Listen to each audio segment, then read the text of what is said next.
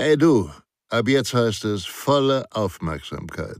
Denn Sicherheit, das Fachmagazin, kannst du ab sofort kostenfrei abonnieren unter www.sicherheit-das-fachmagazin.de. Ihr B.A.J. Schwanebacke. Dieses Video wird Ihnen präsentiert von der Sicherheits- und Krisenmanagementberatung SIOS Consulting und dem E-Learning-Anbieter sicher-gebildet.de.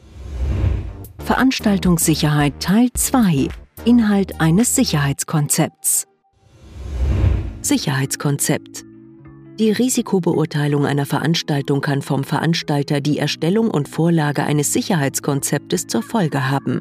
Eventuell greift aber auch die Musterversammlungsstättenverordnung MV-Städt-VO, welche in 43 die Vorlage eines Sicherheitskonzeptes ab mehr als 5000 Besucherplätzen vorsieht.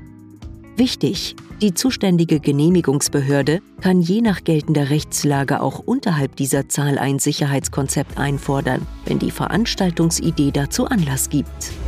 Inhalt eines Sicherheitskonzeptes das Sicherheitskonzept enthält alle notwendigen Angaben zu den verantwortlichen Personen sowie zur Art der Veranstaltung.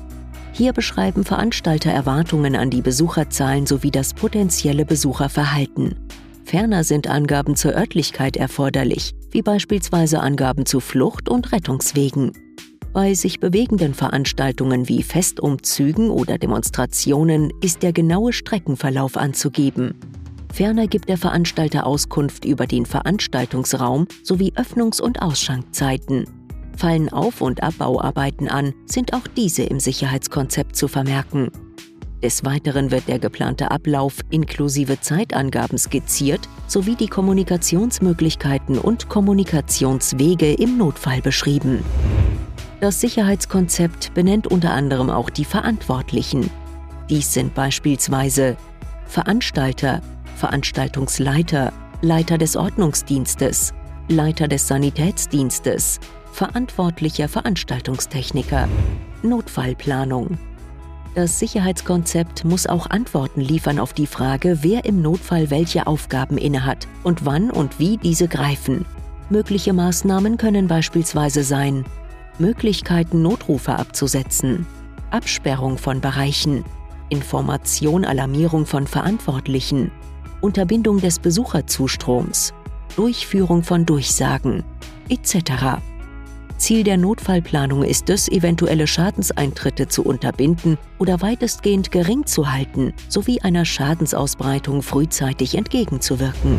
Behördliches Einvernehmen. Der Veranstalter ist dazu verpflichtet, ein Einvernehmen mit den zuständigen Behörden bezüglich des Sicherheitskonzeptes herzustellen. In der Praxis erfordert dies gegebenenfalls Anpassungen der ursprünglichen Version. Wichtig!